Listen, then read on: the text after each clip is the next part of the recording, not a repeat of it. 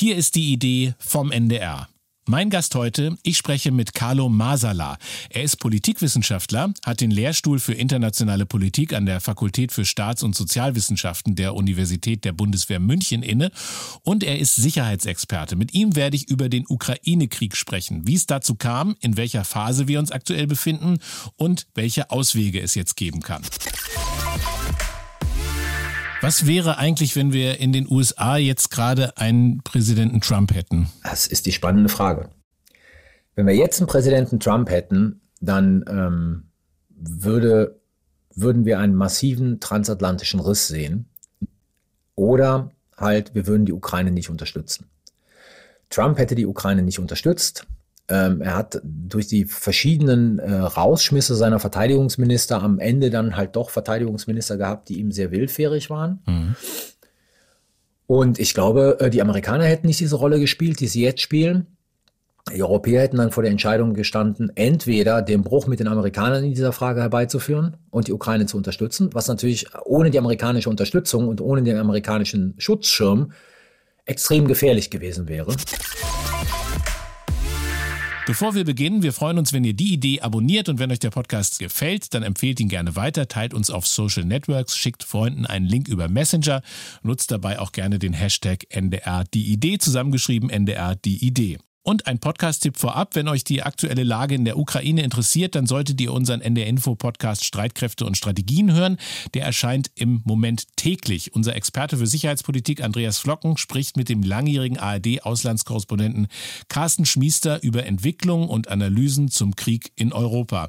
Diesen Podcast hört ihr jetzt täglich ab 17 Uhr in der ARD Audiothek, der Audio-App der ARD, unter ardaudiothek.de oder in den App Stores eurer Smartphones. Die Idee. Leute, die neu denken.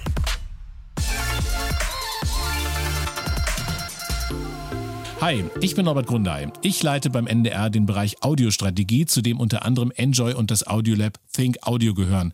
Zu meinem Job gehört es, neugierig zu sein. In diesem Podcast spreche ich mit ausgewiesenen ExpertInnen, Leuten, die neu denken, die nah dran sind an den Themen, die uns bewegen und die ihre Gedanken und Erfahrungen und Erkenntnisse mit uns teilen. Bei dieser Podcast-Ausgabe hat es bei der Aufnahme ein paar technische Probleme gegeben, also ihr werdet ein paar Verzerrungen hören, aber bleibt trotzdem dran, denn es werden wirklich sehr, sehr viele wichtige und interessante Themen angesprochen. Aber wir bitten, die technischen Störungen zu entschuldigen. Ich spreche heute mit Carlo Masala. Er ist Professor für internationale Politik an der Universität der Bundeswehr in München. Carlo Masala war Research Advisor und ab 2006 als Deputy Director in der Forschungsabteilung des NATO Defense College. Er hatte Gastprofessuren und Forschungsaufenthalte in den USA, UK, der Slowakei, Italien und auf Zypern. Carlo Masala ist Mitherausgeber der Zeitschrift für Politik, der Zeitschrift für strategische Analysen und der Zeitschrift für internationale Beziehungen. Er ist ist Mitglied des NATO Defense Colleges und im Beirat der Bundesakademie für Sicherheitspolitik. Carlo Masala hat zwei Podcasts. Im Podcast Sicherheitshalber spricht er mit Thomas Wiegold, Ulrike Franke und Frank Sauer über Sicherheitspolitik und im Stern-Podcast Ukraine die Lage informiert er täglich zur Situation in der Ukraine. Guten Tag, Carlo Masala. Hallo, grüße dich.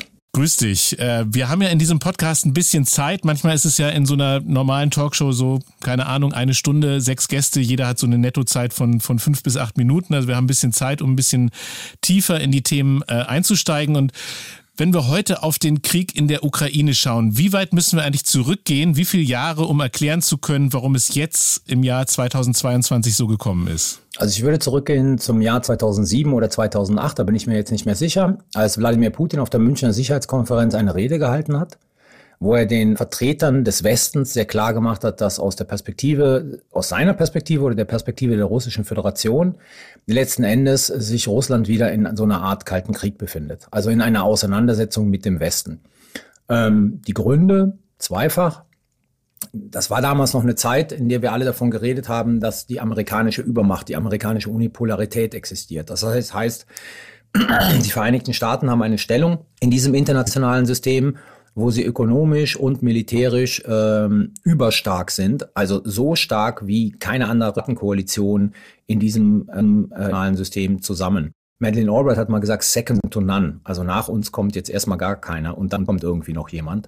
Ähm, und das ist etwas, was in der Regel, geschichtlich gesehen, ähm, Staaten, die Großmächte sein wollen, Staaten, die Großmächte sind, als eine Bedrohung für ihre eigene Sicherheit und für ihre eigene Handlungsfreiheit äh, ansehen. Also das ist sozusagen eine Erklärung, die kommt aus, aus dem System der internationalen Politik.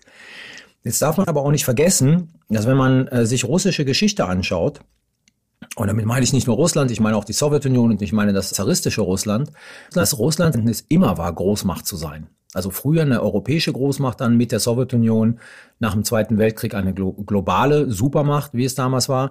Das heißt, es entspricht dem russischen Selbstverständnis, einen Status zu haben, äh, der sie auf Augenhöhe mit den anderen großen Mächten in der internationalen Politik bringt. Und dieses Gefühl hatte Putin nicht zu dem damaligen Zeitpunkt. Ähm, wir haben sogar eine Rede von Barack Obama irgendwann mal später, in der er Russland als Regionalmacht bezeichnet hat, was natürlich aus russischer Perspektive eine äh, Herabwürdigung, Degradierung und Beleidigung ist. Mhm. Also das sind so zwei Elemente, von denen ich sagen würde, eine ausschlaggebende Rolle dafür spielen, dass Putin hier 2007 oder 2008 äh, mit einer Werbe auf der Münchner Sicherheitskonferenz aufgetreten ist und im Prinzip das angekündigt hat, was dann zu dem 24. Februar 2022, also den Angriffskrieg gegen die Ukraine geführt hat. Also könnte man theoretisch sogar so weit gehen, dass es am Ende auch eine, einfach eine psychologische äh, Machtdimension hat? Also hätte man es möglicherweise verhindern können, schon vor Jahren, äh, wenn man ganz anders mit den Russen umgegangen wäre? Nein, das glaube ich nicht, weil letzten Endes man kann ja kein, äh, sozusagen einen Großmachtstatus zugestehen, der nicht Großmacht ist. Mhm. Also jemanden so zu behandeln, der gar nicht die Ressourcen hat, Großmacht zu sein, ähm, macht ja keinen Sinn. Also von daher, man hätte es in dem Sinne nicht verhindern können. Die internationale Politik hat ihre eigenen Gesetze, das ist mein Analyserahmen, mhm. der letzt, die letzten Endes nicht zwangsläufig, aber sehr stark in diese Richtung drängen, die wir heute sehen. Nämlich ein Staat ähm, hat keine Probleme damit, militärische Macht einzusetzen, um seine politischen Ziele zu verfolgen. Du beschäftigst dich ja jetzt schon sehr, sehr lange mit, äh, mit diesen Themen. Hättest du dir denn auch einfach realistisch schon vor ein paar Jahren vorstellen können, dass in der Ukraine solche Dinge passieren, wie wir sie jetzt gerade beispielsweise in Mariupol sehen? Also wenn wir die, das russische Handeln in dem Tschetschenienkrieg, in dem ersten sehen, und das russische Handeln im Syrienkrieg, mhm. dann lag es auf der Hand, dass zu einem bestimmten Zeitpunkt, und zwar nämlich, wenn die offensiven Operationen nicht den Erfolg haben, äh, den man sich erwartet. Also das heißt, die ersten Tage, die erste Woche dieser russischen Stationsführung in der Ukraine, dass Russland durchaus dazu übergehen kann, äh, einen Vernichtungskrieg gegen äh, die Zivilbevölkerung zu führen in den Städten, ähm, die sie belagert. Also das, das hat mich jetzt nicht sehr stark verwundert, nachdem mhm. die erste Woche gezeigt hat, die Russen kommen mit ihrem ursprünglichen Plan sehr schnell rein in die Ukraine, sehr schnell die Gebiete im Osten zu besetzen, die Landbrücke von, von der Krim zum Osten zu schaffen und äh, Kiew einzunehmen. Nachdem sie damit nicht äh, vorangekommen sind, hat mich das jetzt nicht sonderlich äh, verwundert, dass sie eine Aleppo, Grosny ähnliche Operationsführung nun plötzlich an den Tag legen. Und wenn du das so beschreibst, dann hört sich das so an, als wenn Russland sich ein bisschen auch bei diesem Krieg verkalkuliert hat. Also das, darüber wird ja auch immer wieder mal gesprochen, irgendwie, dass man sich gedacht hat, man kommt schneller voran. Äh, wenn das so ist, wie konnte es denn eigentlich dazu kommen, dass man sich so verkalkuliert hat? Ich glaube, das werden wir wirklich erst wissen, noch nicht mal in ein paar Jahren, sondern in ein paar ja. Jahrzehnten. Aber es gibt einige Hinweise, ähm, die man mit Vorsicht genießen muss, aber die sozusagen plausibel sind. Eine ist, ich meine, so ein Krieg wird ja vorbereitet durch Analysen. Ne? Was passiert, wenn? Mhm. Und ich glaube, ähm, es gab so ein paar Sachen, die die russische Föderation falsch eingeschätzt hat. Das eine ist, ich glaube, man war durchaus, da gibt es Hinweise, dass dem so gewesen ist, der Annahme, dass ein Großteil der Bevölkerung in der Ukraine die Russen als Befreier empfangen werden. Also das heißt, dass man nicht solche Probleme mit dem Widerstand der Bevölkerung hat, wie letzten Endes man jetzt hat. Das ist das mhm. eine. Ähm, das zweite ist, dass man unterschätzt hat, wie schnell und wie entschlossen der in Anführungszeichen Westen mit den Sohnen und vor allen Dingen mit den Waffenlieferungen reagiert. Also ich glaube, man hat gedacht, wenn man diese Kriegsziele begrenzt hält, und das sind sie ja bis heute. Es geht ja nicht um die Besetzung der Ukraine, ja. Es geht ja sozusagen um die, ähm, das Halten dieser Gebiete im Osten, die Schaffung der Landbrücke von der Krim äh, zu den Oblasten ähm, Donetsk und die Einnahme Kiews. Die hat man am Anfang sozusagen, hat die eigentlich, glaube ich, keiner erwartet. Dass der Westen sich schwer tun würde, dann dieses vollumfängliche Sanktionspaket so schnell zu verabschieden. und dass er sozusagen sich viel mehr streiten würde nach dem Motto, naja, es ist ja eine begrenzte militärische Operation, müssen wir jetzt wirklich diese ganzen Sanktionen, die wir vorbereitet haben, jetzt auf einen Schlag verhängen etc. ppp.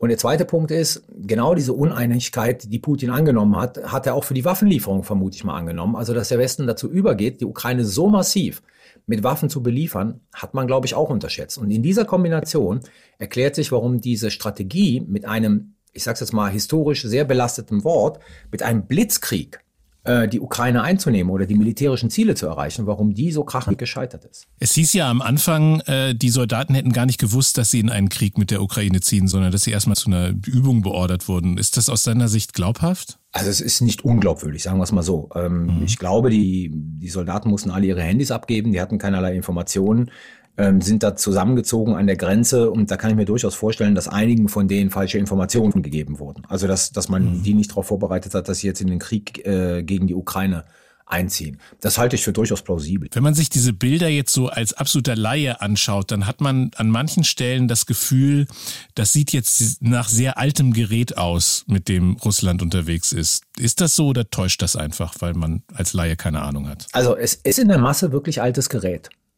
Ähm, mhm. Heute haben die Ukrainer gemeldet, dass sie ähm, relativ modernes Gerät sozusagen erobert haben, das den Russen erlaubt, sozusagen äh, ukrainische Drohnen zu stören, ähm, Radaranlagen zu stören und so weiter und so fort. Also das ist relativ modernes Gerät. Aber was wir bisher gesehen haben, ist in der Tat erstaunlich. Das erklärt aber auch sozusagen, dass man unter falschen Annahmen da reingegangen ist, weil man nicht erwartet hat, dass man einen relativ modernen Krieg führen muss. Ähm, das ist sehr, sehr viel altes Gerät, das da ist. Ja, das ist in der Tat richtig. Das stellt natürlich die Frage, und das beantworten Daten unterschiedlich, hält Russland modernes Gerät zurück? Also hat man angenommen, mhm. man braucht es nicht und deswegen mhm. ähm, ist das noch irgendwo in Russland? Oder hat uns eigentlich die russische Föderation genial seit 2008, seit ihrer großen Militärreform, darüber getäuscht, wie gut ihre Streitkräfte sind. Also darüber streiten dann die Experten, die sich mit russischem Militär wesentlich besser auskennen, als ich es tue. Hm. Ähm, die Frage ist noch nicht abschließend beantwortet. Aber in der Tat, was wir sehen in der Ukraine, ist zum größten Teil wirklich altes Gerät. Da würde meine Frage so ein bisschen anschließen. Wie stark ist eigentlich die russische Armee? So, oder wissen wir es wirklich gar nicht genau? Also ich gehe jetzt mal davon aus, dass wir es äh, nicht genau wissen. Äh, ben Hodges, ehemaliger äh, mhm. Oberkommandierende der amerikanischen Streitkräfte in Europa, ähm, hat heute ein Interview im Spiegel, wo auch er sagt, ich habe die russische Armee überschätzt. Und ich glaube, das bezeichnet äh, mhm. relativ klar, was wir alle gemacht haben. Ja? Und wir kennen halt die russische Armee, mhm. ich sage jetzt mal von der schlechten Kriegsführung in Georgien 2008, dann kennen wir sie aus Syrien. Das ist ja alles nicht mit der Ukraine vergleichbar. Also schon alleine vom Territorium her. Ne? Georgien, relativ kleiner Staat, ist es eher das Eingreifen in, in einem Bürgerkrieg gewesen. Oder ist es noch immer das Eingreifen in einem Bürgerkrieg? Jetzt führen sie halt einen einen Krieg gegen eine, gegen die Armee eines anderen Staates, die wesentlich größer ist als zum Beispiel die georgische Armee. Ähm, hm. Und wir haben uns alle, glaube ich, auch täuschen lassen über die, die Fähigkeiten in der Operationsführung und wir haben den russischen Bekundungen, was sie alles können und was sie in Manövern auch gezeigt haben, denen sind wir, glaube ich, aufgesessen. Also ich glaube, die russische Armee ist nicht so gut, wie sie sich selber dargestellt hat, aber ihre Darstellung hat halt bei vielen, nicht bei allen, aber bei vielen verfangen. Und ich sag mal so, wenn der Oberkommandierende der amerikanischen Streitkräfte schon sagt, er hat die russische Armee überschätzt, dann sagt das schon vieles aus. Mhm. Es gibt dann immer so einzelne Vokabeln, die äh, reingeschmissen werden, äh, beispielsweise jetzt auch gerade dieses Thema Hyperschallwaffen. So, was ist eigentlich eine Hyperschallwaffe? Oh, das ist sehr kompliziert. Ich bin jetzt nicht in diesen technischen Details so bewandelt. Mhm. Ne? Aber letzten Endes, es gibt Hyperschallwaffen und es gibt Waffen, äh, die Hyperschallwaffen sind, aber die jetzt nicht so super moderne Waffen sind. Mhm. Also es gibt in der Tat diese sehr, sehr, sehr modernen Hyperschallwaffen, an denen gearbeitet wird. Die fliegen mit Mach 25, die haben keine ballistische Flugbahn, die sind schwer abzuwehren, fast unmöglich abzuwehren und mhm. zeichnen sich halt dadurch aus, dass sie sowohl konventionelle als auch nukleare Sprengköpfe tragen können. Man letzten Endes nicht weiß, welcher Sprengkopf eingeschraubt ist.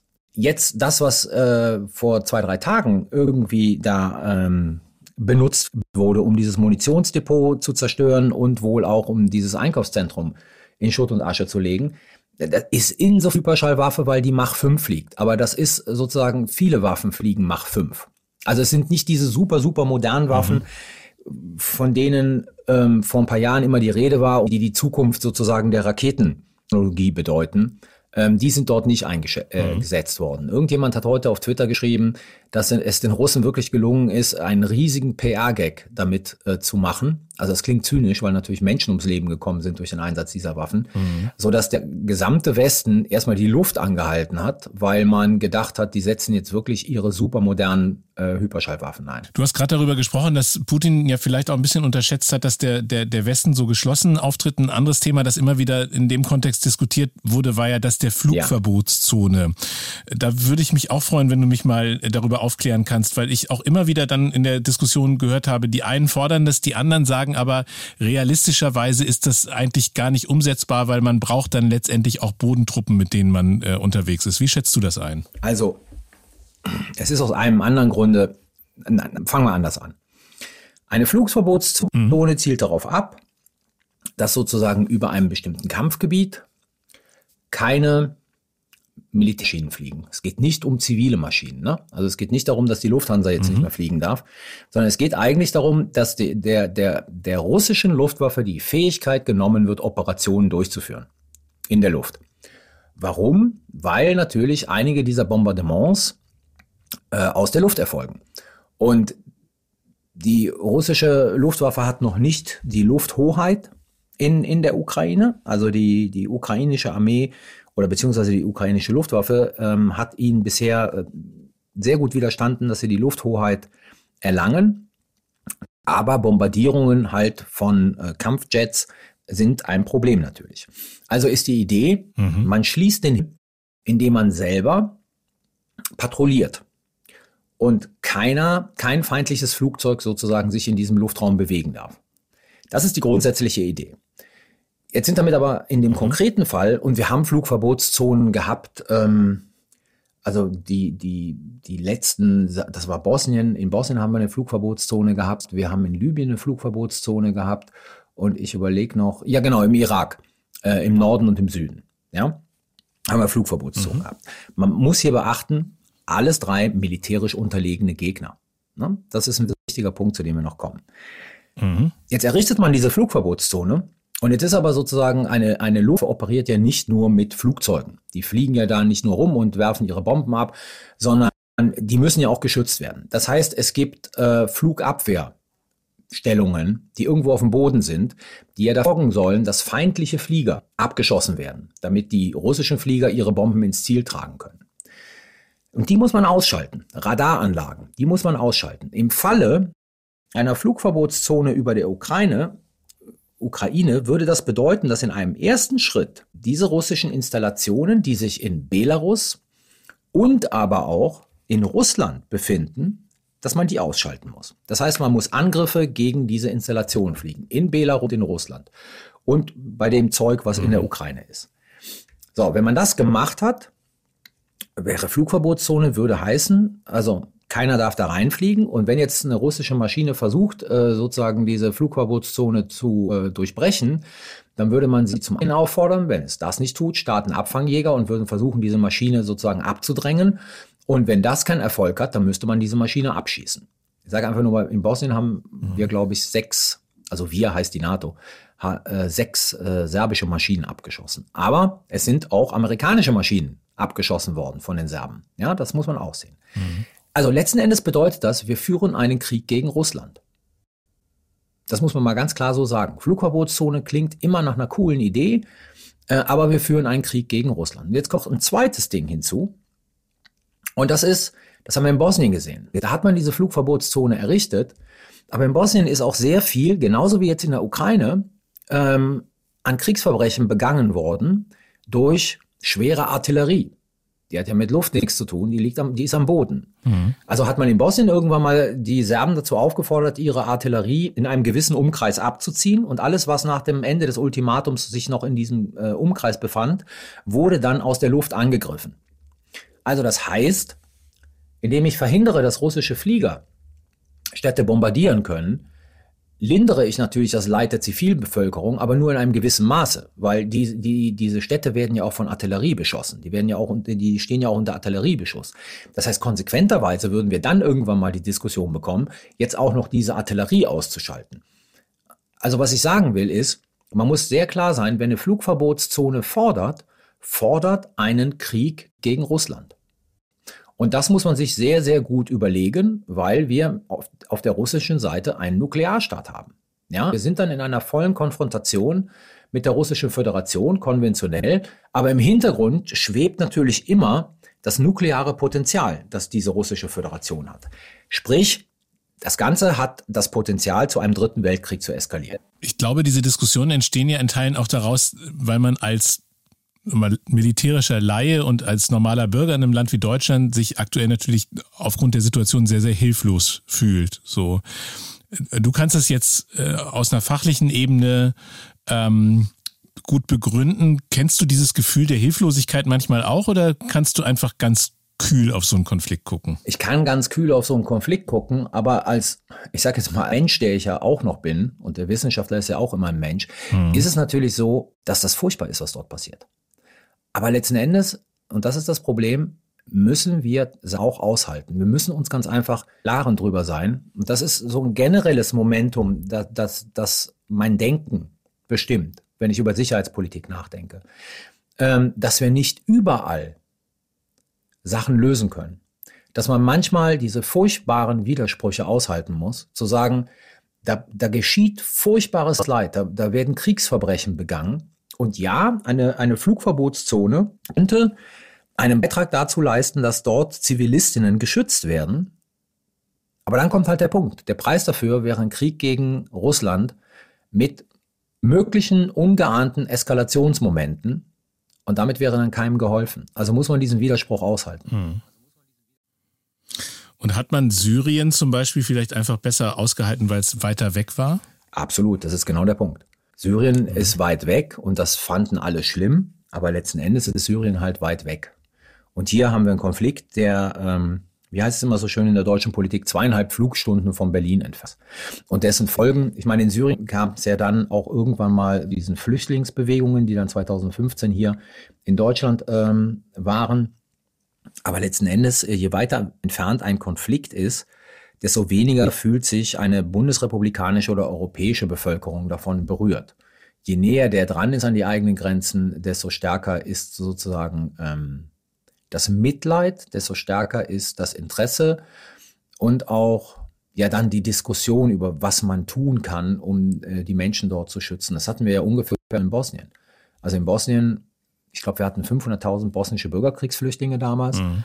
Ähm, das war ja etwas, weswegen sich die deutsche Bevölkerung für Bosnien ja massiv interessierte. Mhm. Und dann letzten Endes ja auch eine große Zustimmung ähm, da war dass die NATO dort militärisch eingreift, um die äh, bosnischen Muslime zu schützen. Du hast gerade schon dieses mögliche ähm, dieses mögliche Potenzial einer Eskalation benannt, wenn man jetzt quasi wirklich Thema Flugverbotszone in so einen Krieg eintreten würde. Die, die Menschen machen sich ja auch sehr viel Sorgen im Moment. Wie sehr müssen wir uns denn jetzt aktuell vor sowas wie einem Atomschlag oder einem Atomkrieg sorgen? Also ich glaube, dass wir uns aktuell vor dem Atomschlag nicht sorgen müssen. Die Situation in der Ukraine lässt eigentlich ähm, kein, gibt keinen Anlass oder keinen Hinweis darauf, dass die russische Föderation äh, Nuklearwaffen einsetzen könnte. So. Aber man soll diesen, dieses Problem im Hinterkopf behalten. Und ich glaube, da unterscheide ich mich halt von anderen Kolleginnen, die das ein bisschen anders sehen. Mhm. Ich glaube halt, dass das eine Gefahr werden wird, ähm, wenn Russland militärisch ähm, an den Rand gedrückt wird wenn die Truppen der Russischen Föderation militärische Niederlagen erleiden, wenn Putin riskieren muss, dass er sogar die Gebiete der Separatisten verliert, weil die ukrainische Armee in der Lage ist, Gegenoffensiven zu machen, Territorien zurückzuerobern, dann glaube ich, tritt eine Situation ein, in der die Frage des Einsatzes von Massenvernichtungswaffen, und es gibt ja auch viel Diskussion über chemische Waffen, in, in, mhm. in die im Bereich des Möglichen rückt. Ich sage nicht, dass es dann äh, definitiv passieren wird, das wissen wir alle nicht. Aber dass dann die Gefahr, dass so etwas passiert, einfach höher wird. Mhm. Joe Biden hat ja auch gerade genau davor gewarnt, vor, vor chemischen Waffen und, äh, und Biowaffen, weil wiederum die Russen äh, gesagt haben, die Ukrainer äh, würden sowas entwickeln und auch äh, gemeinsam mit den Amerikanern. Ist das so ein typisches Zeichen, so eine Rhetorik, dass da Optionen vorbereitet werden von den Russen, solche Waffen auch zu nutzen?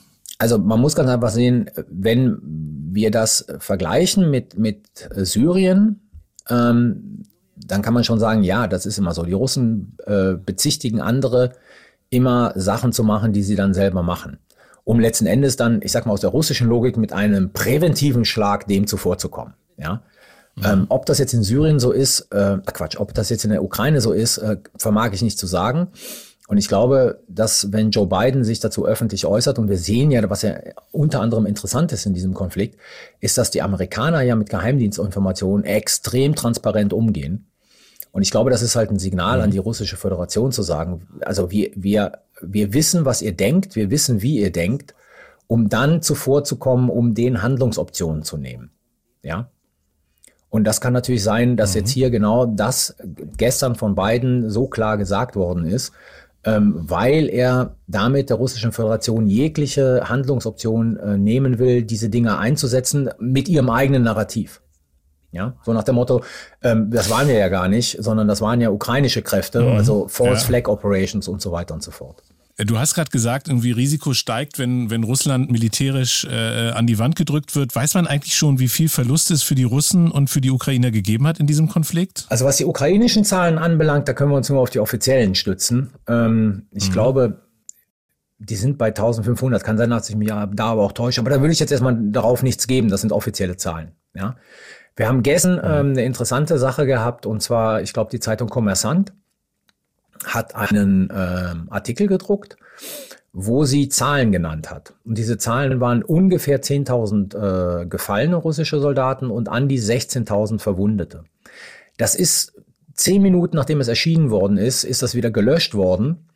Und Kommersant äh, hat dann nachgeschoben, dass ihre Seite gehackt worden ist und dass das irgendwie so reingekommen ist. Ähm, das mag alles sein. Ich sage jetzt nochmal Folgendes. Die Schätzungen, die die USA und die NATO haben, gehen in die Richtung 10.000. Mhm. Ja? Und wenn man sieht, wie viel Material die Russen verloren haben, beziehungsweise zerstört wurde, was ja enorm ist. Also mittlerweile sind wir bei Schätzungen von Stellen, die halt nicht ukrainische Stellen sind und damit halt natürlich auch Kriegspropaganda betreiben, von 1600 Stück Equipment, das die Russen verloren haben. Da macht die Zahl von 10.000 schon viel Sinn. Und nur um die Dimension, also wir sind jetzt in der, in der, in der dritten, in der vierten Woche dieser Operation, ja. Ähm, 10.000 Gefallene heißt, die russische Föderation hat mehr Soldaten in, in vier Wochen in, in der Ukraine verloren, als die Koalition, äh, als die Koalitionen in Afghanistan und im Irak zusammen. Über einen Zeitraum von 15, 20 Jahren. Du hast gerade die Geheimdienste erwähnt. Wissen wir eigentlich was über Putin und über seinen innersten Zirkel? Oder ist der sozusagen in den letzten Jahren so stark geschrumpft, dass es immer schwieriger wird, Informationen aus dem Innersten zu bekommen? Also ich sag mal so, mit den ähm, Russland-Expertinnen, mit denen ich mich unterhalte, wozu ich ja nicht zähle, äh, ist mein Eindruck, wir wissen überhaupt nichts. Mhm. Wir wissen nichts von diesem inneren Machtgefüge. Wir wissen nicht, kontrolliert Putin all diese Leute und sind die komplett von ihm abhängig? Ich meine, diese Sitzung des Nationalen Sicherheitsrates mhm. am Tag, bevor der Krieg ausgebrochen ist, oder zwei Tage bevor der Krieg ausgebrochen, nee, an, an dem Tag, wo er sozusagen ähm, Donetsk und Luhansk anerkannt hat als souverän. Mhm, ja. ähm, die haben ja gezeigt, dass er seinen, seinen Geheimdienstchef im Prinzip gedemütigt hat und ihn gezwungen hat, zuzustimmen. Mhm. Ja, also es ja. war ja so eine Versammlung, wo er im Prinzip alle Total. führenden Leute seiner Regierung und seiner, seiner Dienste gedwungen hat, diesem Krieg zuzustimmen oder der Anerkennung, ja. aber das war ja nur das Präludium zum Krieg. Also von, davon kann man, da kann man ausgehen, dass sozusagen es äh, eigentlich keinen Widerstand gibt aus, aus dem innersten Machtel. Aber das ist halt nur eine Beobachtung von außen. Ähm, über den inneren Kreis, das ist wie damals mit der KPDSU, mhm. kann eigentlich keiner was wirklich Vernünftiges sagen. Ja, also auch die Frage, wird er, wird er, wenn dieser Krieg sozusagen noch größere ökonomische Folgeschäden für Russland hat als bisher, wird er aus dem Inneren gestürzt? Ja, gibt es Leute, die dann sozusagen aufstehen und sagen, so, das war's, du bist jetzt nicht mehr Präsident? Das können wir alles nicht beantworten. Ich habe mich auch bei dieser Versammlung damals gefragt, die du gerade genannt hast, äh, ist das eigentlich überhaupt ein Zeichen von Stärke, wenn du da deinen Mitarbeiter sozusagen zwingen musst, äh, das zu sagen. Und die Leute aber das Gefühl haben, dass da ja auch im innersten Zirkel in irgendeiner Form eine, eine Art von Widerwillen herrscht. Ich glaube, das lässt sich schwer beantworten. Also das, das wirkt bei uns wie ein Zeichen von Schwäche, aber möglicherweise diese Sitzung ist ja im Fernsehen übertragen worden. Mhm. Ich weiß nicht, wie viele Russen die geguckt haben. Mhm. Äh, möglicherweise wirkt es auf die russische Bevölkerung als ein Zeichen von Stärke. Ja, der große Führer, mhm. sagt das bewusst so überspitzt, mhm. ja. der trifft halt Entscheidungen und bringt die Leute auf Linie. Das kann durchaus in Russland als ein Zeichen von Stärke gewertet werden. Das kann ich nicht beantworten. Also ich denke, es ist beides möglich. Ich habe gerade beschrieben, diese Hilflosigkeit und teilweise ja auch dieser dieser, dieser Wunsch nach einfachen Lösungen, der, glaube ich, bei uns in den Gesellschaften noch immer wieder herrscht. Also in vielen Gesprächen, die man führt, hört man auch immer wieder so, ach, vielleicht wird er ja auch gestürzt von seinem, äh, von seinem Zirkel und so weiter. Und ich, ich frage mich immer dabei, inwieweit da einfach der Wunsch der Vater des Gedanken ist. Also gibt es überhaupt äh, äh be begründete Argumente auch von den Expertinnen und Experten, mit denen du sprichst, die überhaupt äh, Optionen offen lassen, dass man sagt, ja, das ist realistisch, dass der möglicherweise über diese Krise auch stürzt? Also mein Eindruck ist, nein, es ist nicht realistisch. Mhm. Ja, ich glaube, als ähm, deutsche Politik oder westliche Politik sollten wir von der Annahme ausgehen, dass wir es äh, noch längere Zeit mit Putin zu tun haben werden. Und welcher Weg kann dann jetzt funktionieren? Also sind es die Sanktionen, die funktionieren? Sind es die, ja, also die auch sich aus den Sanktionen ergebenden äh, Tatsachen, die in Russland geschaffen werden? Also mein, mein Gedanke war immer der, vielleicht ist er auch mega naiv, dass ich denke, naja, du hast ja auch sehr viele junge Russinnen und Russen und die haben jetzt plötzlich, die haben kein Facebook mehr, die haben kein Instagram mehr, die haben kein McDonalds mehr. Irgendwann müssen die doch auch mal denken, so, naja, irgendwas kann doch hier nicht stimmen. Warum ist das plötzlich so? Also sind sozusagen auf diesem Weg dann tatsächlich äh, Sanktionen ein Weg, der dazu führt, dass dann irgendwann die, die Bevölkerung äh, auf die Straße geht oder ist es eher sozusagen das, das, äh, das, das Thema des Staatsboykotts, das dann gültig wird? Also was sind Wege, wo du sagen würdest, die könnten jetzt funktionieren, äh, um diesen äh, Konflikt zu lösen oder kann es am Ende sozusagen nur die ukrainische Armee sein, die das hinbekommt? Also ich glaube, man muss das Thema Sanktionen und Lösung des Ukraine-Konflikts separat sehen. Mhm. Sanktionen, also ich meine, wir haben jetzt historisch, glaube ich, die härtesten Sanktionen seit dem Ende des Zweiten Weltkrieges. Irgendjemand hat mir letztens vorgeworfen, als ich das gesagt habe, nee, die gegen den Iran 1979 waren genauso hart. Ähm, ich habe nachgeguckt, das stimmt so nicht. Mhm. Also es gab historisch gesehen noch nie solche Sanktionen und solche Sanktionspakete wie das jetzt gegen die russische Föderation. Wir mhm. wissen aus der Sanktionsforschung und aus der Sanktionsliteratur, dass Sanktionen wirken können, aber sie brauchen Zeit. Ja, und das würde sozusagen auf die Gesellschaft spielen. Ne? Ja. Ähm, wir wissen aber nichts über die Auswirkungen von dieser Massivität von Sanktionen, die wir jetzt gerade haben, weil mhm. das neu ist. Aber auch hier würde ich sagen, das braucht Zeit.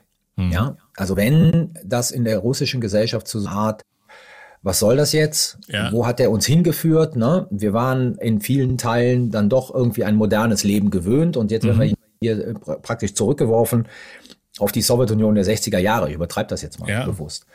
Ähm, und dann regt sich ziviler Widerstand. Das wird noch eine Weile dauern. Jetzt muss man aber sagen, und das ist halt sozusagen ähm, ein entscheidender Punkt, wir sehen ja auch, dass dieses Regime, und du erwähntest jetzt gerade, ne, Facebook und Instagram werden mhm. gesperrt und man versucht jetzt sozusagen ein russisches Internet hochzuziehen und so weiter und so fort. Ähm, dieses Regime wird immer totalitärer. Mhm. Und ich glaube sozusagen die Bereitschaft dieses Regimes, ähm, zivilen Ungehorsam, Widerstand, Protestbewegungen noch gewaltsamer niederzuschlagen, als das ohnehin schon der Fall gewesen ist in den letzten Jahren, wird einfach zunehmen. Mhm. Ähm, und das kann natürlich diese Dynamik wieder nehmen. Also wir mhm. haben ja gesehen bei den Nawalny-Protesten, die ja relativ intensiv waren, mhm. dass das ja nach, weiß ich nicht, zwei Wochen wieder abebbte. Ja?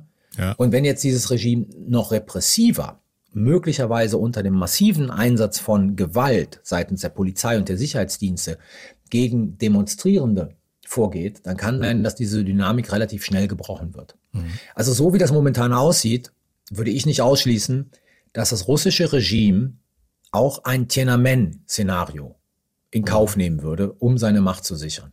Wir haben ja ganz am Anfang darüber gesprochen, wie es eigentlich dazu gekommen ist. Es gibt ja auch immer wieder, sag mal, Theorien wie Putin ist krank oder äh, hat eine unheilbare Krankheit oder äh, handelt irrational. Würdest du sagen, in der Logik, die wir ganz am Anfang besprochen haben, also wie das Ganze entstanden ist und wie man es vielleicht schon, schon, schon, schon früh hätte vorhersehen können, handelt er auf seine Art und Weise rational? Ich glaube, Putin handelt auf seine Art und Weise sehr rational. Ja, das heißt nicht, dass das klug ist, mhm. wie er handelt. Ähm, Rationalität hat ja dann letzten Endes nichts mit der Klugheit der Situation ja. zu tun. Ähm, aber er handelt sehr rational. Also ich sehe kein Momentum der Irrationalität. Jetzt kann man sagen, Krieg ist immer irrational, aber nein, unter der Annahme, dass das relativ schnell geht, unter der Annahme, was ja für Putin auch wichtig war, kein wird der Ukraine aktiv zur Hilfe eilen. Das war ja von vornherein klar. Hm. War dieser Krieg möglich? Ja, also er lässt die baltischen Staaten relativ in Ruhe momentan, zum Beispiel, mhm. weil die die Schutzgarantie der NATO haben. Also das mhm. wäre eine andere Dimension, wenn er versuchen würde, die baltischen Staaten militärisch zu erobern. Aber er wusste von Anfang an, und es ist ja auch immer so klar kommuniziert worden, die NATO wird sich in diesen Konflikt nicht einmischen. Also von daher konnte er im Prinzip so einen Spieler wegnehmen, von dem er sagte, der wird sich nicht einmischen aktiv. Die Ukraine sagt ja uns gegenüber, naja, wenn ihr das jetzt zulasst, dann sind die baltischen Staaten oder Polen vielleicht die, die, die nächsten. Ist das aus deiner Sicht komplett unrealistisch? Sagen wir mal so, ähm, ich sehe eher die Gefahr, dass wenn Putin Erfolg hat in der Ukraine, dass nach einer Zeit nicht jetzt. Also mhm. die Vorstellung sozusagen, er hat Erfolg in der Ukraine und dann marschiert er direkt weiter, das ist Unsinn. Also auch diese Truppen brauchen Regenerationsphasen. Und was heißt Erfolg in der Ukraine? Wie viele Truppen muss er da stehen lassen? Ja. Werden die in so eine Art Bürgerkrieg verwickelt und so weiter und so fort? Deswegen ist die Vorstellung, er marschiert dann einfach durch, ist aller Humbug meines Erachtens. Aber es gibt ja halt bestimmte Gebiete, an denen Russland ein Interesse hat. Ich sage es jetzt mal ganz einfach so also Moldawien, Georgien, ähm, die sind nicht mehr sicher. Das muss man ganz einfach so sagen. Und da ist es nicht auszuschließen, dass äh, im Prinzip nach, nach der Regenerationsphase, nachdem Russland es schafft, sich wirklich vielleicht wieder ein bisschen ähm, äh, besser auf die Füße zu stellen, ähm, dass dann das Gleiche bei, Moldau, äh, bei Moldawien oder Georgien passieren wird. Mhm. Und ich würde auch nicht ausschließen, obwohl die anders aufgestellt sind und so andere Garantien haben, keine richtigen Garantien. Finnland und Schweden sind auch nicht sicher. Ist ja nicht umsonst, dass Finnland und Schweden jetzt sehr intensiv die NATO-Mitgliedschaft diskutieren und in beiden Staaten historisch einmalig, vor allen Dingen in Finnland, eine Mehrheit der Bevölkerung das sogar positiv findet. Also da würde ich sozusagen die, die nächsten Opfer sehen. Mhm. Die sehe ich nicht bei den baltischen Staaten oder bei Polen. Kann man mit jemandem wie Putin verhandeln? Ja, man kann mit Putin verhandeln, natürlich, klar. Ist eine Frage des Preises, den man bereit ist zu zahlen. Ich sag mal so, es gibt Verhandlungen, an die, an die hält sich Putin. Wenn wir die, Bereich, wenn wir die Verhandlungen im Bereich von nuklearer Stabilität hm. ähm, ansehen, die auch im Interesse der Russischen Föderation sind, dann die Verhandlungsergebnisse. Äh, man kann mit ihm verhandeln. Die Frage ist halt nur, was für einen Preis ist man bereit zu zahlen? Also, ich, wenn man jetzt sozusagen seitens der Ukraine sagen würde, okay, der Osten wird aufgegeben, die Krim mhm. wird als akzeptiert, ja. äh, wir gehen nicht in die NATO, wozu die Ukraine ja auch bereit ist, dann bin ich durchaus der Meinung, dass Putin sich an dieses Abkommen halten wird. Mhm. Weil dann hat er ja das erreicht, was er will. Und glaubst du auf der anderen Seite, dass, äh, dass das, was vielleicht sozusagen ursprünglich mal gedacht oder geplant war, wenn man davon ausging, dass man in dieses Land reingeht und äh, eher freundlich begrüßt wird, glaubst du, dass mittelfristig überhaupt so ein Regime Change in der Ukraine realistisch ist oder dass das einfach dann in einem ewigen Bürgerkrieg enden wird? Diese, diesen Regime Change Gedanken, der ja mal so eine kurze Zeit mhm. ähm, aktuell war, den habe ich eigentlich nie verstanden. Natürlich kann Putin und seine Truppen Kiew erobern. Also ich sage es jetzt mal einfach als Szenario. Ne? Mhm. So, Kiew ist erobert, Zelensky muss fliehen, wird festgesetzt, was auch immer und dann bringt man eine russische Marionette da rein. Es gab ja auch Gerüchte, dass Janukowitsch wieder mhm. in, in der ja. Ukraine sei. So, was soll der denn dann machen? Also ich brauche ja als Präsident der Ukraine, brauche ich ja Sicherheitskräfte. Ich brauche ja Armee, Polizei, Sicherheitskräfte, die sozusagen meine Gesetze landesweit durchdrücken, implementieren. Na, klassische Staatlichkeit. Mhm. Wer glaubt denn, dass große Teile dieser ukrainischen Armee, die einen unglaublichen Widerstand gegen äh, den, die russischen Invasoren leisten. Wer glaubt denn, dass die sich nach dem Ende eines Krieges dort dem neuen Präsidenten anschließen würden und ihm sozusagen äh, dienen würden?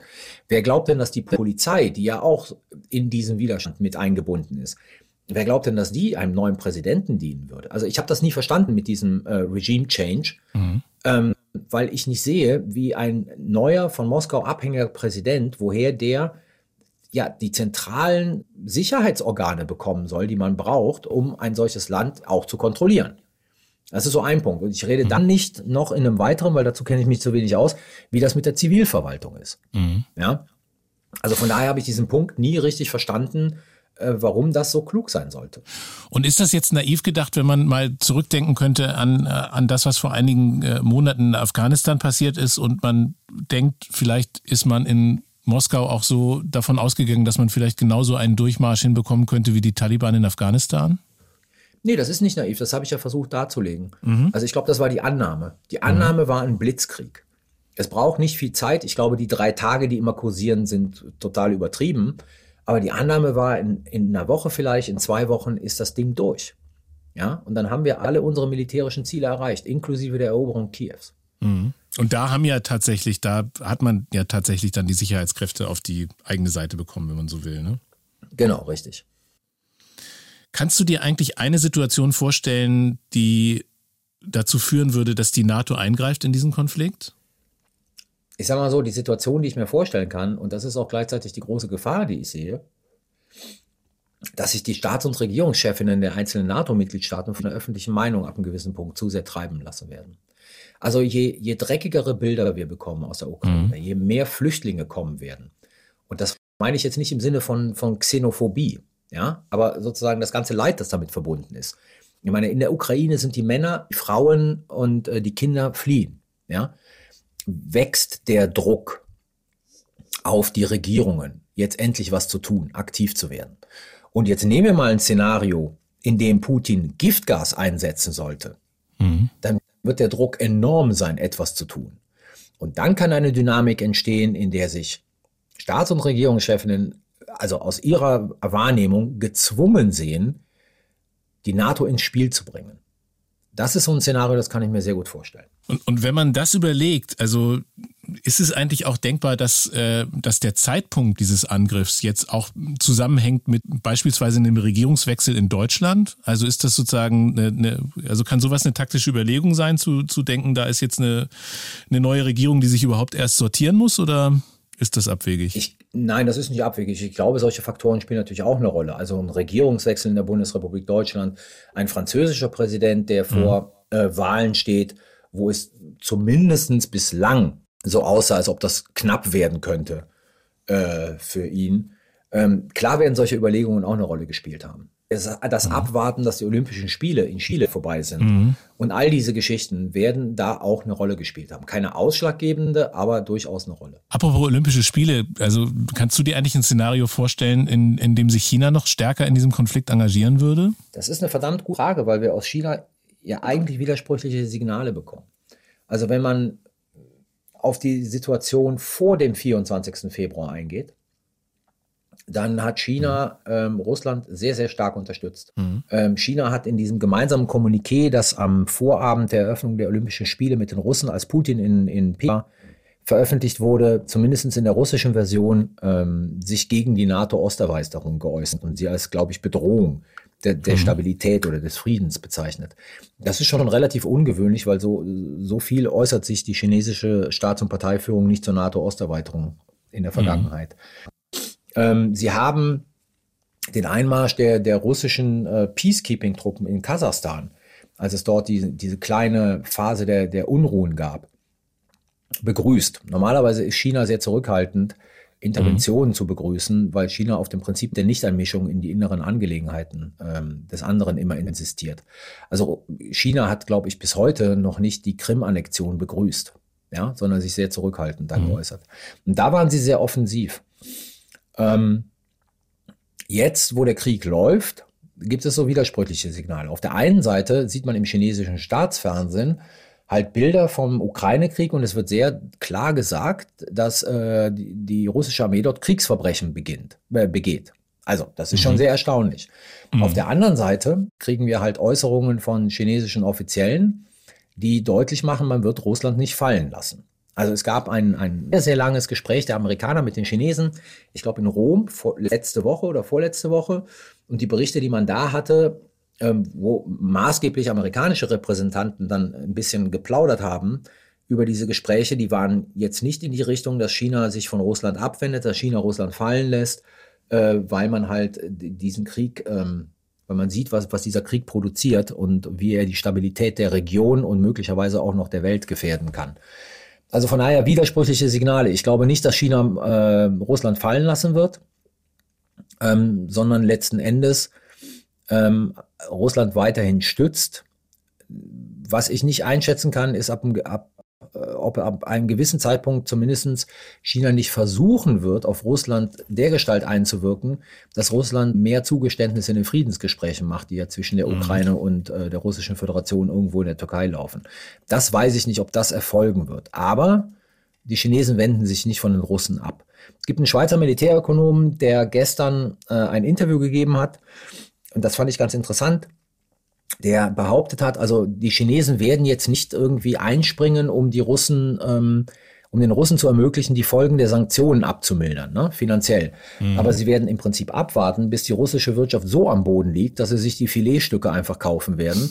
Und mhm. dann sagt er, und dann wird ganz einfach die billige Tankstelle Chinas wo wir gerade so an der an dieser engen Linie sind zwischen äh, wo ist die NATO eigentlich schon in irgendeiner Form äh, beteiligt. Äh, es gab ja diese diese Idee, äh, die die geäußert wurde. Polen gibt den USA ihre Flugzeuge. Mhm.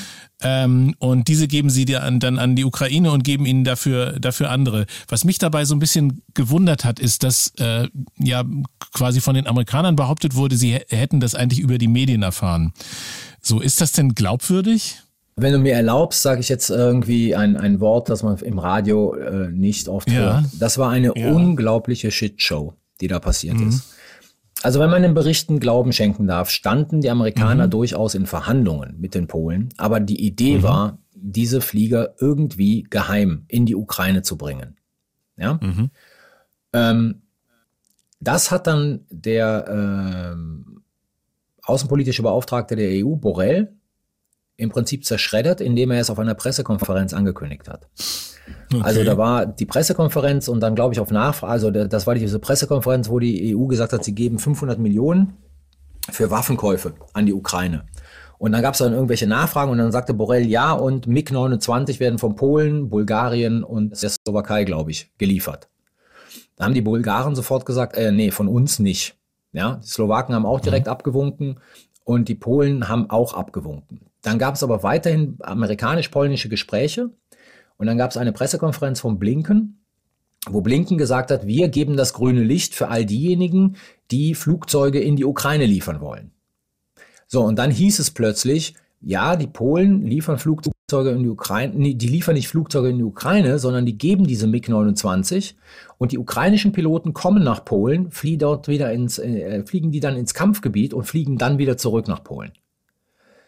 Und das hätte natürlich bedeutet, mhm. dass Polen direkt in diesen Krieg eingreift. Also viel direkter ja. als durch Waffenlieferungen. Ja, das hätte das Risiko nach sich gezogen, für, dass die russische Luftwaffe polnische Flugfelder bombardiert hätten, um, um diese MiG sozusagen von vornherein kaputt zu machen. Mhm. Dann hat der polnische Präsident Duda bei einem Treffen mit dem NATO-Generalsekretär Stoltenberg gesagt, nein, das wird nicht passieren, das ist totaler Quatsch.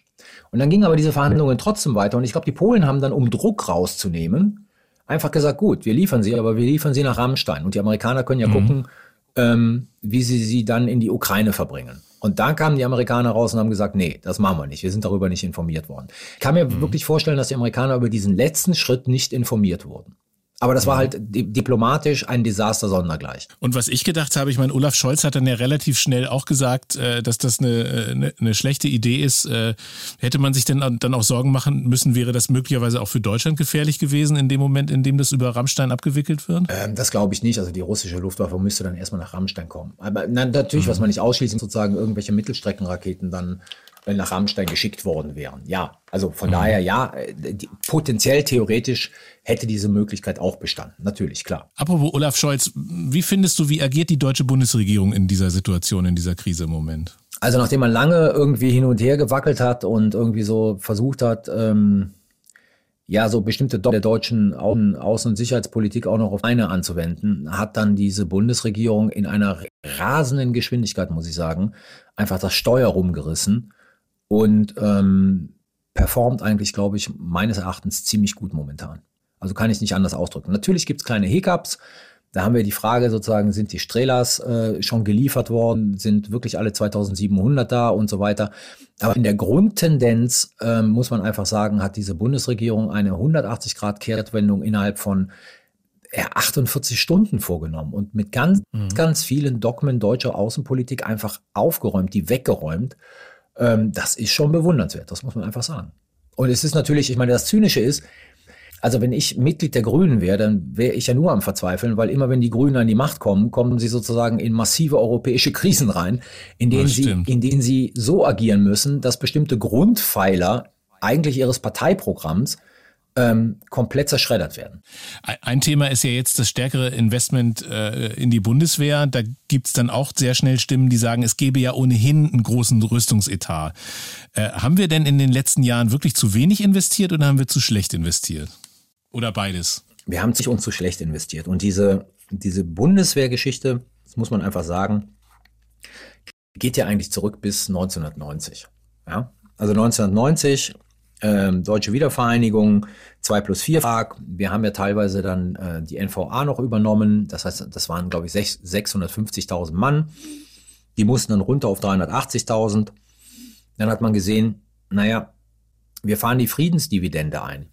Also wir sind nur noch umgeben mhm. von Freunden. Die Wahrscheinlichkeit, dass Russland eine direkte Bedrohung für die Bundesrepublik Deutschland werden wird, ist so eine Residualkategorie. Sollte man im Auge behalten, aber da planen wir nicht richtig dafür. Und die Aufgaben waren dann halt so ab Mitte der 90er Jahre eher das, was man früher Out-of-Area-Einsätze nannte. Ne? Also nach Bosnien zu gehen und so weiter, dann später 2001 mhm. nach Afghanistan.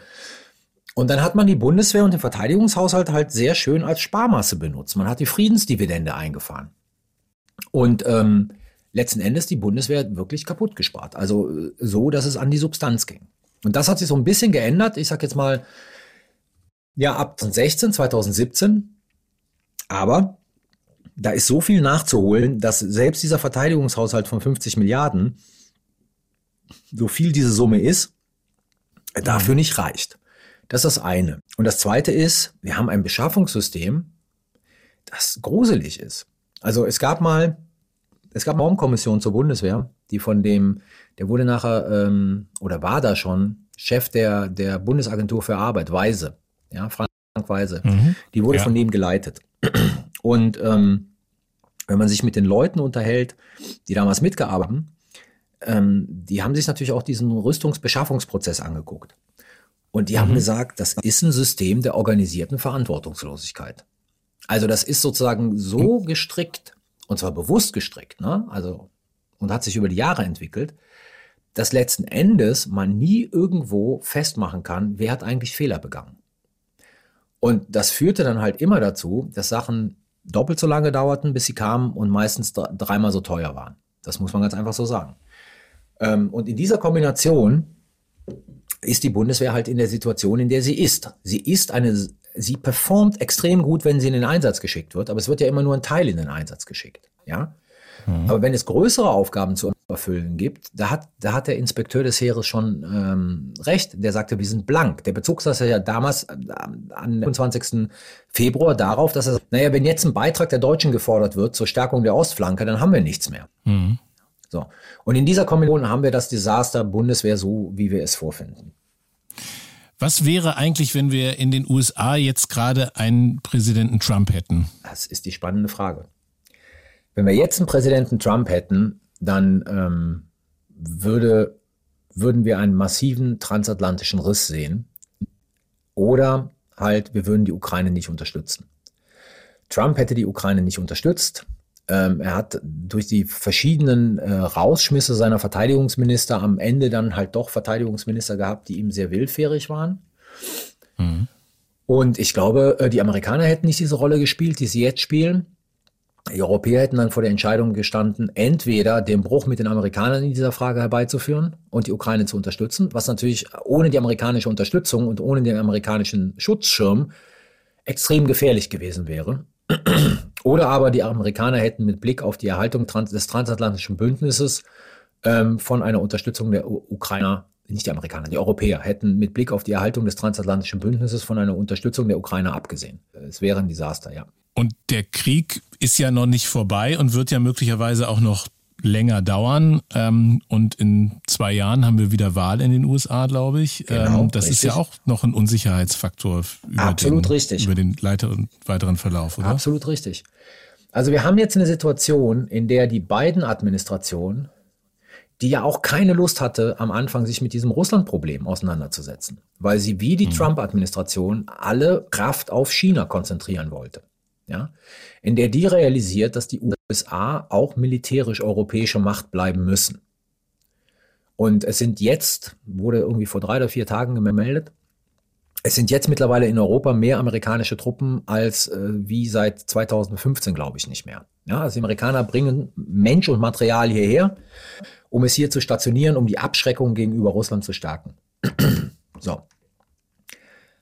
Aber im November 2024, oder nein, vorher noch gesagt, wenn man Biden State of the Union Address äh, nochmal nachsieht, dann wird man feststellen, dass der einzige Punkt, wo Republikaner und Demokraten übereinstimmend applaudiert haben, die Frage Russland war.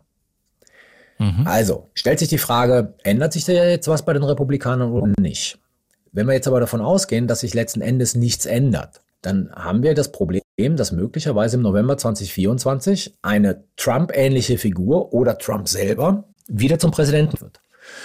Und wenn wir uns jetzt nicht vorbereiten, sozusagen mehr Verteidigungsfähigkeiten äh, in der EU aufzubauen. Und zwar nicht im Gegensatz zur NATO, sondern komplementär zur NATO. Dann sind wir im Januar 2025, wenn dieser neue Trump-like Präsident inauguriert wird, stehen wir im Prinzip dort, wo wir standen, als Donald Trump Präsident wurde. Und wenn wir sozusagen diese Zeit verstreichen lassen, dann wird es ein Desaster werden. Wie informierst du dich eigentlich über die aktuelle Lage in diesem äh, Konflikt? Also bei Twitter findet man immer wieder unterschiedliche Quellen, auch äh, Ex-Generäle, just retired. Wie kann man eigentlich feststellen, was eine valide Information ist und was keine valide Information ist? Du kennst wahrscheinlich die ganzen Akteure und, äh, und sammelst so deine Informationen. Aber wie kann sich der normale User in, gut informieren? Ich glaube, der normale User kann sich gut informieren. Jetzt mache ich ein bisschen Eigenwerbung, indem er alle drei Wochen mhm. den Sicherheitspot hört wo wir bestimmte ja. sicherheitspolitische Themen ähm, durchgehen. Und wir stehen ja alle sozusagen noch im Saft, äh, das heißt im Beruf. Mhm. Ähm, bei Twitter ist es ein bisschen problematisch, das muss man ganz einfach sagen. Mhm. Ähm, ich sag mal so, man merkt nach einer Zeit, wer sozusagen gute Informationen hat oder nicht. Und es gibt gerade mhm. zum Ukraine-Konflikt haben wirklich Leute Listen zusammengestellt von vertrauenswürdigen Quellen, ja. Mhm. Also da muss man ein bisschen suchen, dann findet man die. Da gibt es aber auch den ein oder anderen Ex-General, der wirklich noch auf der Höhe der Zeit ist und der sich wirklich damit auseinandersetzt und nicht aus seinem Bauchgefühl, weil er mal vor Jahren eine militärische Operation in Somalia geleitet hat, jetzt sich anmaßt, sozusagen die russische Operationsführung ähm, genau zu, zu kennen und zu analysieren. Mhm. Also da gibt es schon ein paar gute Leute, ganz einfach sagen. Es gibt ein fantastisches Institut in den USA, das heißt äh, the Institute for the Study of War. Das ist, glaube ich, unter, unter George Bush damals gegründet worden. Die liefern wirklich hervorragende Analysen ähm, zum Kriegsverlauf und, und sehr gute Einschätzungen. Ja, und sind vor allen Dingen, und ich sag mal so, die, die guten Analysen zeichnen sich alle dadurch aus, dass sie extrem vorsichtig in ihrer Einschätzung sind. Ja, also Leute, die irgendwie auf Twitter oder in sozialen Medien, die jetzt möglicherweise Ex-Generale sind oder Ex-Diplomaten, mhm. die mit apodiktischen Aussagen äh, rauskommen, davon sollte man Abstand nehmen. Weil wir befinden uns in einem Krieg, das ist eine hochdynamische Situation. Clausewitz hat immer vom Nebel des Krieges geredet. Ich habe immer gesagt, ich habe das nie verstanden, was der Clausewitz jetzt verstehe ich zum ersten Mal. Weil es ist ganz einfach, man schaut von draußen rauf, man, man braucht Informationen und es ist vieles unklar. Und je balancierter und vorsichtiger sich jemand ausdrückt, desto mehr Ahnung hat er. In, in dem Sinne, wie jetzt wird das und das passieren, desto mehr würde ich Abstand davon nehmen, weil das sind meistens die Leute, die nicht so viel Ahnung haben. Und was mich selber betrifft, stehe ich halt im Austausch dann halt auch noch mit irgendwie äh, Militärs, mit Analysten, mit Kolleginnen und so weiter und so fort. Mhm. Ja, also weil auch ich selber, wenn ich sozusagen einen Gedanken habe, äh, sehe ich zu, dass ich den sozusagen Leuten erstmal präsentiere und sage, ist diese Einschätzung richtig? Kann man das so sehen? Und, und so weiter und so fort. Und erst wenn ich das Gefühl habe, ja, das ist so eine legitime Aussage, dann bin ich auch bereit, den in die Öffentlichkeit rauszublasen. Dieser Krieg hier wird ja auch extrem medial ausgetragen. Ja. Ne? Also äh, was meinst du eigentlich, wie viel Einfluss Social Media und die Bilder, die dort transportiert werden, ähm, auch, auch auf den Kriegsverlauf selbst haben kann? Auf den Kriegsverlauf selbst glaube ich nicht, ähm, weil ich glaube nicht, dass ukrainische Soldaten oder russische Soldaten den Zugang zu diesen ganzen Sachen haben. Aber einen enormen Einfluss auf uns als Gesellschaften. Und hier muss man sagen, das ist ein Krieg, in dem äh, ukrainische Seite eine fantastische Social Media Schrägstrich Propaganda Offensive fährt. Mhm. Ähm, und das, ich sag mal so, das Internet ist überflutet von diesen kleinen Handyvideos von uk ukrainischen Erfolgen.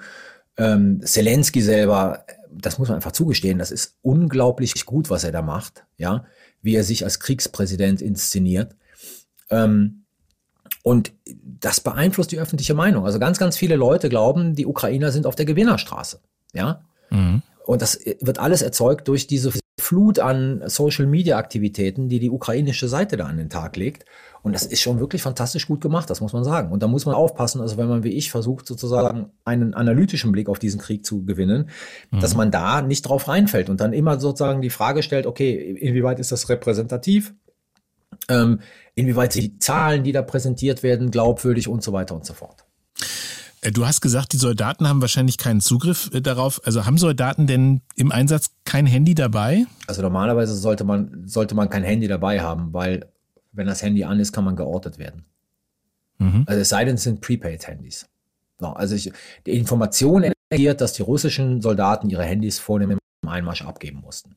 Und jetzt, äh, die ukrainische haben Handys dabei, ja doch, weil sie filmen ja auch Sachen. Ähm, aber normalerweise sollten die ähm, ihre Handys ausgeschaltet lassen, weil man äh, ansonsten sie orten kann. Wir haben ja bei dieser medialen Auseinandersetzung in den letzten Jahren immer sehr viel darüber gesprochen, dass es eben auch äh, russische Trollfabriken gibt und Desinformationskampagnen und so weiter. Ähm, wenn man jetzt gerade sich die Situation anguckt und sieht, wie viel Material man äh, aus der Ukraine bekommt, irgendwie oder von der Ukraine und auf der anderen Seite, was dagegen steht an äh, an äh, russischer Propaganda, dann hat man sozusagen jetzt auf jeden Fall auf den ersten oberflächlichen äh, äh, Blick den Eindruck, äh, dass das, was die Russen machen, eigentlich sehr old-fashioned daherkommt im Vergleich zu dem, was die, was die Ukrainer machen.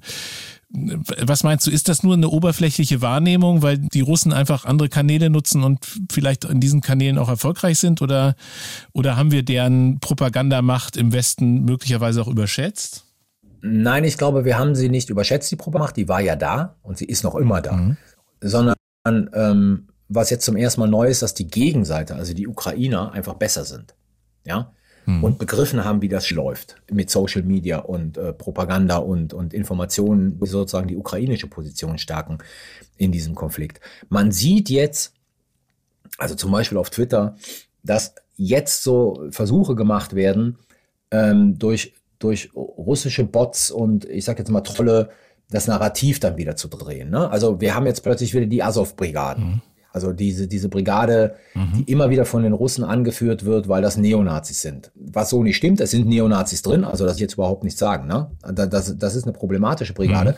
aber die wird jetzt plötzlich hochgezogen. Die ganze Kapitulationsfrage wird plötzlich hochgezogen. Ne? Also die Ukrainer sollten also nicht so das Leiden ihrer eigenen Leute verlängern, sondern sie sollten kapitulieren. Das kommt jetzt alles wieder. Mhm. Aber ich glaube, das ähm, Neue in, an dieser Situation, die Ukrainer wissen, wie man sehr zynisch gesagt das Spiel spielt und spielen es in großen Teilen wesentlich besser als äh, die russische Föderation. Ich meine, allein die Tatsache, dass Zelensky in den letzten zwei Wochen fast in jedem also über äh, Zoom oder wie auch immer, fast in jedem europäischen Parlament war und in den USA und im Kongress und gesprochen hat, zeigt ja, dass die Ukrainer verstehen, wie man Social Media betreibt und wie man Propaganda betreibt. Zelensky in seinem Militär-T-Shirt, also der läuft ja seit Wochen nur sozusagen in Camouflage rum, inszeniert sich als Kriegspräsident. Mhm. Und das will ich jetzt alles überhaupt nicht abwerten. Das macht er verdammt gut und äh, ich glaube sozusagen so eine symbolische Figur dieses Widerstandes der Ukraine gegen die Russen. Aber das haben die Ukrainer begriffen, dass man hier äh, im Prinzip neue Wege bestreiten muss, um die Stimmung für sich zu beeinflussen. Du hast in Köln Politikwissenschaften studiert äh, damals. Wann ist der Punkt gekommen, dass du sicherheits- und verteidigungspolitischer Experte geworden bist? Das ist relativ spät entstanden.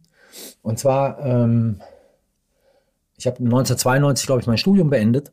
Ähm, das war 1990. Mhm. Und zwar habe ich nie viel internationale Politik in meinem Studium gemacht. Also ich habe mich schon dafür interessiert, aber das war eigentlich nicht so der Schwerpunkt. Mein Schwerpunkt war eher auf der politischen Theorie. Und dann musste ich aber noch, äh, um mich irgendwie zum Examen anzumelden, äh, musste ich noch einen Hauptseminarschein machen. Den musste ich in internationaler Politik machen. Mhm. Und da kam gerade ein neuer Professor nach Köln. Und da habe ich mich reingesetzt. Und bei dem war es so, dass ich da zum ersten Mal das Gefühl hatte, wow, das ist ja so eine richtige Wissenschaft, genauso wie die vergleichende Regierungslehre und die politische Theorie. Mhm. Und da bin ich bei dem hängen geblieben. Dann habe ich halt meine Masterarbeit bei dem geschrieben, dann habe ich meine Doktorarbeit bei dem geschrieben. Und letzten Endes sozusagen ähm, war er auch der Erstgutachter für meine Habilitation. Aber so studienmäßig Verlauf ist das relativ spät entstanden. Und deine Habil, äh, hast du geschrieben über die Südbedrohung der europäischen Sicherheit. Genau. Darüber bin ich gestolpert. Was ist denn die Südbedrohung? Zu dem damaligen Zeitpunkt, als ich die geschrieben habe, und wie gesagt, ne, der Ost-West-Konflikt war vorbei. Ähm, Russland war so als Bedrohung eine Residualkategorie. Also man hatte die Befürchtung, ja, sozusagen, das könnte jetzt in so ein neo-imperiales oder wieder kommunistisches System umschlagen. Ähm, aber man hat es als, als sicherheitspolitische Bedrohung so ernst genommen. Und wir hatten eine ganz große Debatte in den 90er Jahren in der, in der Theorie der internationalen Beziehungen über die Frage, wird sich die NATO jetzt eigentlich auflösen? Weil mhm. Allianzen bilden sich gegen was und jetzt ist diese Gegen weg und stellt keine Bedrohung mehr dar. Ähm, eigentlich historisch lösen sich Allianzen dann auf. Also zumindest verlieren sie an Bedeutung. Nicht jetzt formal auflösen, sie verlieren an Bedeutung. Und da gab es diejenigen, die gesagt haben, ja, das wird passieren. Und dann gab es diejenigen, die gesagt haben, ähm, nein, äh, die Institution NATO liefert so viele Vorteile für ihre Mitglieder, ähm, dass die an dieser Institution NATO festhalten. Und mein Punkt, beide Seiten eigentlich verkannt haben, dass die NATO sich aber veränderte. Und ich wollte diesen mhm. Veränderungsprozess analysieren. Ja, also auch sozusagen erklären, wie mhm. verändert sich diese Allianz? Und ähm, damals war halt das große Thema, es gab zwei große Themen. Die NATO-Osterweiterung und natürlich der ganze instabile Bogen an der südlichen Flanke der NATO. Also angefangen von, ähm, von, vom Balkan, dann halt Mittlerer und Nahe Osten und halt der Maghreb. Mhm. Und dann habe ich mich dafür entschieden, sozusagen mir das mal anzugucken, wie die NATO sich verändert und wie das, welche Auswirkungen das auf die NATO-Antworten mit Blick auf diesen instabilen Bogen, ähm, den ich gerade geschildert habe, habe. Deswegen bin ich zur Südbedrohung äh, der europäischen Sicherheit gekommen. Ich habe gelesen, du giltst als Neorealist. Was ist das denn? Das ist eine bestimmte Theorierichtung in der internationalen Politik, die davon ausgeht, ich sage mal sehr einfach, dass die wesentlichen Erklärungsfaktoren für internationale Politik in der Struktur des internationalen Systems liegen. Was heißt Struktur des internationalen Systems?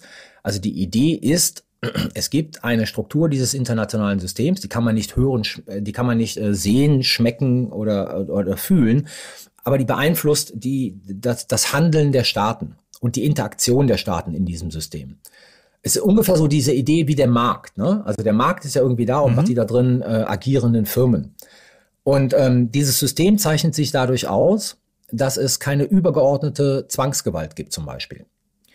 Also es gibt anders als in der Bundesrepublik Deutschland oder in jedem Staat, auch in einem autoritären Staat, gibt es keine Zwangsgewalt, die automatisch Regelverletzung verfolgt und sanktioniert.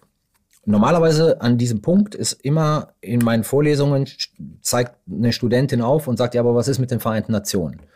Und da muss man sagen, ja, die Vereinten Nationen haben fünf Mitglieder, und zwar die ständigen Mitglieder des Sicherheitsrates, die sozusagen selber darüber entscheiden, wann Regelverletzung stattfindet und wann nicht. Und gegen mhm. die aber wegen ihres Vetos ja nie irgendwelche Sanktionen verhängt werden können. Ja, also das sehen wir ja jetzt auch. Der Sicherheitsrat der Vereinten Nationen ja. ist untätig, ja. weil die Russen würden jedes Veto einlegen, das sie haben, bei jeder Sitzung, wenn es eine Resolution gibt, die sie verurteilen würden. Also ist die, die Vereinten Nationen sind eine von Staaten getragene Institution und stehen nicht über den Staaten. So. Und da diese Situation so ist, wie sie ist, muss jeder Staat für seine Sicherheit selbst Sorge tragen. Und das kann er auf zwei, zwei Wege machen. Er bildet Allianzen oder aber er akkumuliert Macht sicherheitspolitische, ökonomische Macht aus dem Inneren heraus. Mhm. Und diese Machtakkumulation, um Sicherheit zu erlangen, weil Sicherheit kein endliches Gut ist, führt sozusagen bei anderen dazu, dass sie sich unsicherer fühlen. Also werden diese wiederum dafür Sorge tragen, dass sie sich sicherer fühlen. Mhm. Und damit treten wir in so einem, was man nennt, Macht- und Sicherheitswettbewerb ein. Ein Macht- und Sicherheitsdilemma. Mhm. Es ist ein Dilemma. Man kann es nicht lösen, man kann es nur abmildern. Aber aus dieser Konstellation heraus ist Krieg ab und zu wahrscheinlich. Ja, erklärt, warum es zu Kriegen kommt. Mhm. Und das ist sehr, sehr verkürzt im Prinzip, ähm, ja, mein theoretisches, theoretisches Gerüst. in, in dem ich denke, wenn ich über internationale Politik nachdenke. Ich habe noch ein paar Fragen, die ich jedem Gast äh, einmal stelle, nämlich äh, Frage Nummer eins. Welches Buch hat dich besonders inspiriert und geprägt? Also was mich sehr, sehr geprägt, äh, geprägt ist das falsche Wort, was mich sehr, sehr begeistert bis heute, ist die göttliche Komödie von Dante. Mhm. Ich finde, also sozusagen, was da alles vereint ist, äh, sozusagen an literarischen Stilen, ähm, an Ideen, ähm, finde ich bis heute faszinierend. Wenn der Podcast hier alle Menschen in Deutschland erreichen würde, aber du könntest nur eine Botschaft loswerden, welche Botschaft wäre das? Beschäftigt euch mehr mit Sicherheits- und Verteidigungspolitik. Was ist der größte Irrtum oder der größte Mythos in deinem Fachbereich? Dass Politikwissenschaft etwas mit realer Politik zu tun hat. Hast du ein Tool oder eine Technik, äh, die dir in stressigen oder schwierigen Zeiten besonders hilft? Nein, ich bin eigentlich äh, ein kompletter Illiterat, was Technik anbelangt. Vielen Dank, Carlo Masala. Herzlichen Dank. Wir freuen uns, wenn ihr die Idee abonniert. Wenn der Podcast euch gefällt, dann empfehlt ihn gerne weiter. Nutzt dabei den Hashtag NDR die Idee, zusammengeschrieben NDR die Idee. Und hier noch ein Podcast-Tipp, Extra 3 Bosettis Woche. Jeden Freitag nimmt Satirikerin Sarah Bosetti die Themen der zurückliegenden Woche auseinander, die sie und ihren Gast besonders beschäftigt haben. Egal ob Weltpolitik, Promi-Klatsch oder Netzempörung. Diesen Podcast hört ihr jetzt in der ARD Audiothek, der Audio-App der ARD unter ardaudiothek.de oder in den App Stores eurer Smartphones. Auch in dieser Folge vielen Dank an das Team, die Producer Klaus Wehmeier und Marvin Lesch, an Dennis Bangert von Enjoy. Die Idee ist ein Podcast vom NDR. Wir interviewen ExpertInnen. Äußerungen unserer InterviewpartnerInnen geben deren eigene Auffassung wieder. Der NDR macht sich Äußerungen seiner Gesprächspartnerinnen und Gesprächspartner in Interviews und Diskussionen nicht zu eigen. Wir hören uns wieder mit einer neuen Folge in zwei Wochen. Bis dahin, tschüss und vielen Dank. Die Idee. Leute, die neu denken.